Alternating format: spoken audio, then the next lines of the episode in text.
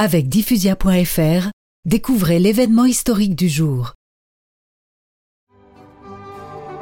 Lorsque Napoléon Bonaparte vit le jour, le 15 août 1769 à Ajaccio, la Corse était réunie au royaume de France depuis moins d'un an.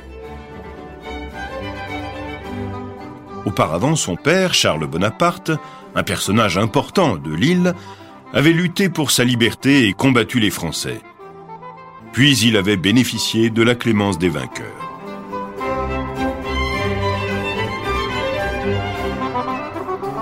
Napoléon avait sept frères et sœurs, dont il fera plus tard des rois et des reines.